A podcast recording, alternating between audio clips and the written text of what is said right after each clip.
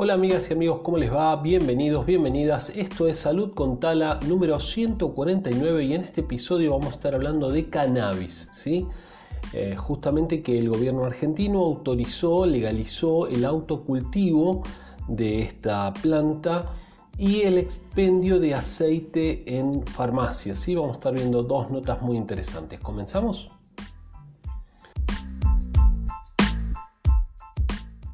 Bueno, el gobierno argentino legalizó finalmente, legalizó, ya estaba la, estaba la, mm, reglamentó, digamos, puso en marcha una ley que estaba un poco parada, una ley que estaba detenida. Eso suele pasar con las leyes, ¿no? A veces la ley em, se promulga, se hace la ley, pero no entra en vigencia, no entra en vigor. De, mm, depende de a veces muchos componentes políticos y demás. ¿sí? Esta nota realmente es muy interesante, yo los invito a que la lean, como siempre saben que las notas están acá abajo en el enlace para que ustedes mismos la puedan ver. Es una nota del diario Infobae de la República Argentina eh, y me parece muy buena, tanto política también, ¿no? En relación a, lo que fue el gobierno de Mauricio Macri y todo lo que se hizo mal en materia de salud también, ¿no? Hay que reconocer que eh, se actuó bastante mal y eso creo que hasta los simpatizantes de, del gobierno anterior estarán de acuerdo. En materia de salud, desde que, bueno, simplemente el Ministerio de Salud pasó a Secretaría de Salud, restándole la importancia que tiene, y eso entre montones de cosas. Bueno, pero vamos concretamente a lo que, a lo que dice esta ley, ¿sí? Bueno, se autoriza el autocultivo eh, también en redes, ¿sí? Para, para, personas. A ver, ya lo dijimos en capítulos anteriores, en episodios anteriores, y los invito a verlo. Tanto la marihuana como la sustancia que sea, excelente, bienvenida para eh, curar enfermedades, para tratar enfermedades.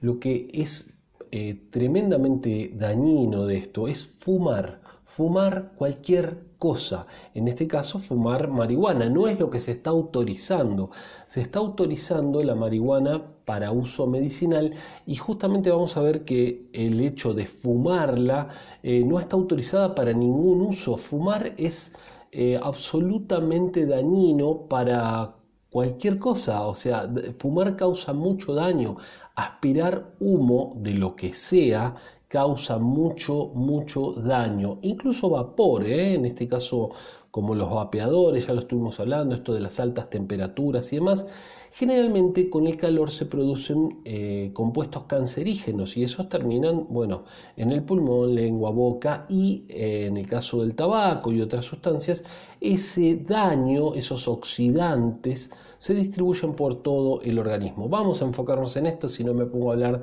de este otro tema, ¿no? Bueno, lo que dice entonces es que hasta ahora la tenencia de semillas y plantas, aún en el ámbito privado y para consumo personal y terapéutico, estaba penado por la ley de drogas, la ley 23737, con hasta 15 años de prisión. Al menos en el aspecto medicinal, esta regulación significa el comienzo del fin de una época donde la norma era criminalizar a pacientes y cultivadores solidarios. no podemos desconocer el narcotráfico eh, con la marihuana, pero ahí estamos hablando de otra cosa, estamos hablando de fumar, porro y, todas estas cuestiones que no es a lo que apunta la ley, ¿sí? no es lo que está eh, protegiendo la ley.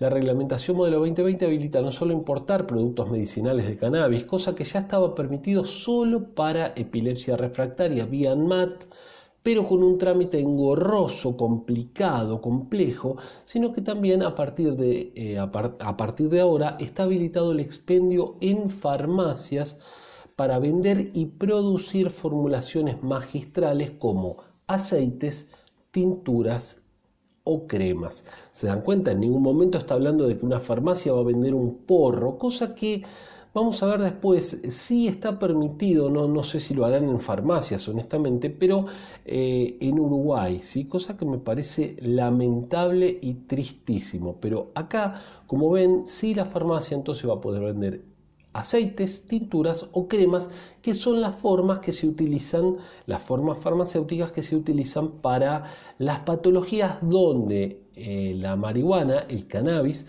puede ser muy efectiva. Es decir, quien no quiera o no le interese cultivar en su casa continúa diciendo la nota, podrá conseguirla sin dificultad. Hasta ahora la mayoría de los usuarios que no acceden a un cultivador solidario consumen el mercado negro sin control de la calidad de la sustancia. Claro, porque te venden un aceite que hicieron alguien y no se sabe eh, de dónde viene y demás. Se me ocurre pensar, de hecho en este caso ni siquiera está autorizado, ni siquiera hay estudios que comprueben su eficiencia, pero pensemos por un momento que el dióxido de cloro podría llegar a funcionar. Bueno, si no lo vende una autoridad sanitaria y lo controla y lo regula, obviamente no sé lo que estoy tomando. Lo fabricó el vecino de enfrente en el fondo de la casa, en un balde, no sé la concentración que puso, no hay un farmacéutico ahí que esté haciéndose cargo y haciéndose responsable de la calidad de esa sustancia. ¿sí? Bueno, acá también la nota continúa diciendo que hay una provisión gratuita, si, si la persona no, no puede pagarla, no tiene obra social, el Estado va a proveer ese, ese aceite, esa tintura de cannabis que el paciente pueda llegar a necesitar. ¿sí? Así que bueno, muy interesante. Con la nueva reglamentación se abre, se abre una realidad novedosa que pone al país de cara a un futuro donde la planta de cannabis se integrará a un circuito productivo y al comercio internacional tanto para importar productos como para exportarlos. Argentina es un país que por clima y suelo tiene una enorme potencialidad y es un negocio que en Estados Unidos y Canadá ofrece a los gobiernos millones de dólares en impuestos y crea miles de fuentes de trabajo, así que tal vez sucede algo así en nuestro país. No solo celebran los activistas, usuarios e inversores, dice, o sea, celebran todos, ¿sí? La regulación del cannabis es un paso seguro también contra la lucha para el narcotráfico o contra el comercio clandestino. Contra el comercio clandestino lo entiendo claramente, contra el narcotráfico no me queda claro en qué va a apoyar esto porque el narcotráfico no vende aceite de cannabis, lo que venden son porros, lo que vende es eh, marihuana para fumar y entonces eh, no sé hasta qué punto los va a perjudicar, ¿sí? Que era uno de los temas que hablaba con algunos colegas farmacéuticos, digo, si la farmacia se ponía a vender un porro, eh, y le hacía la competencia de alguna manera al narcotraficante, bueno, ¿por qué el narcotraficante, que es un delincuente, no, por ejemplo, prendería fuego a la farmacia? Digo, eh, bueno, eh, en nuestro país es nada de eso tiene por qué suceder porque se van a vender productos elaborados y formas farmacéuticas adecuadas para el tratamiento de enfermedades, no porros. ¿sí? Por otro lado, acá tengo una nota para ir terminando y para ir cerrando rápidamente esto del diario La Capital que dice que antes de la resolución solo se permitía el uso para quienes padecían epilepsia, refractaria, pero ahora se amplía el espectro según el decreto y puede usarse como tratamiento medicinal, terapéutico y o paliativo del dolor a más enfermedades. ¿sí? Se, amplía esto. Con la incorporación de la Argentina a los países que aprobaron el uso legal de la marihuana como medicina, son seis las naciones en eh, Latinoamérica que aprobaron el cannabis como medicamento. Uruguay además lo tiene permitido con fines recreativos y eso es lo que me parece, mm, a mí me parece eh, inadecuado. Ahora, si lo van a usar igual, porque tenemos esta otra forma de verlo, ¿no? Si la van a usar igual, si van a... A ver, el tabaco está legalizado eh, me parece un horror, me parece, pero bueno, hay gente que fuma, hay gente que no se le puede hacer entender, que no entiende que se está envenenando, bueno, ok, pero el tabaco está legalizado, entonces uno sabe que en un atado de cigarrillos eh, lo que contiene no, no, contiene más sustancias tóxicas de las que ya contiene, digamos, pero por ejemplo eh, no contiene, no sé, un veneno que fume un cigarrillo y se va a morir en el momento porque contiene, no sé, una alta cantidad de cianuro, ¿sí? Porque están regulados. Bueno, en Uruguay aparentemente entonces está pasando también esto con el porro, ya que se puede consumir con fines recreativos. Bueno, ahí está un poco lo que les decía de la competencia con el narcotraficante, eso es un poco más complicado. Bueno, ¿cómo se utiliza? La utilización de la marihuana como medicamento tiene miles de años. El aceite de cannabis es una de las formas más populares de consumo de esta planta. Para lograrlo se concentra, se extrae eh, de la planta, de la flor de la variedad sativa, ¿sí? cannabis sativa.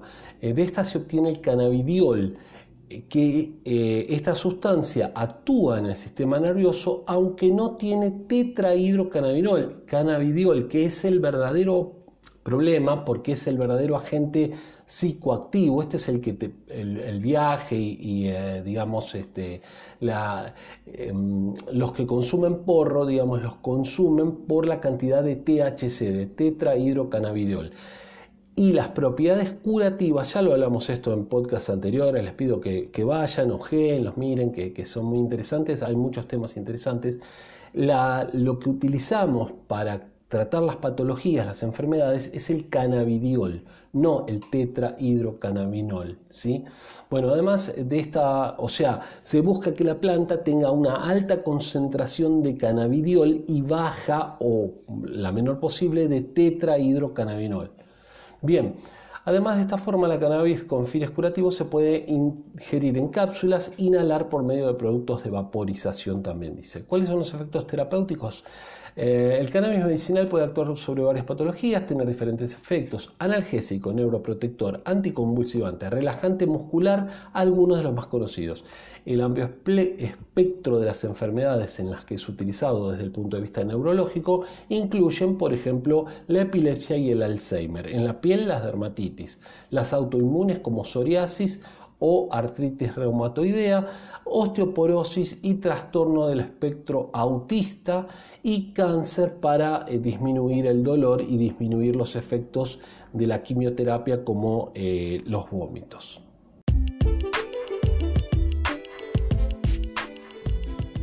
Amigos, amigas, espero que les haya gustado este episodio de Salud con Tala y nos estamos viendo entonces en el día de mañana. Recuerden visitar nuestra página web www.institutotaladris.com.ar donde dictamos cursos de auxiliar de farmacia, secretariado médico, cuidador de personas mayores y próximamente cuidador de niños.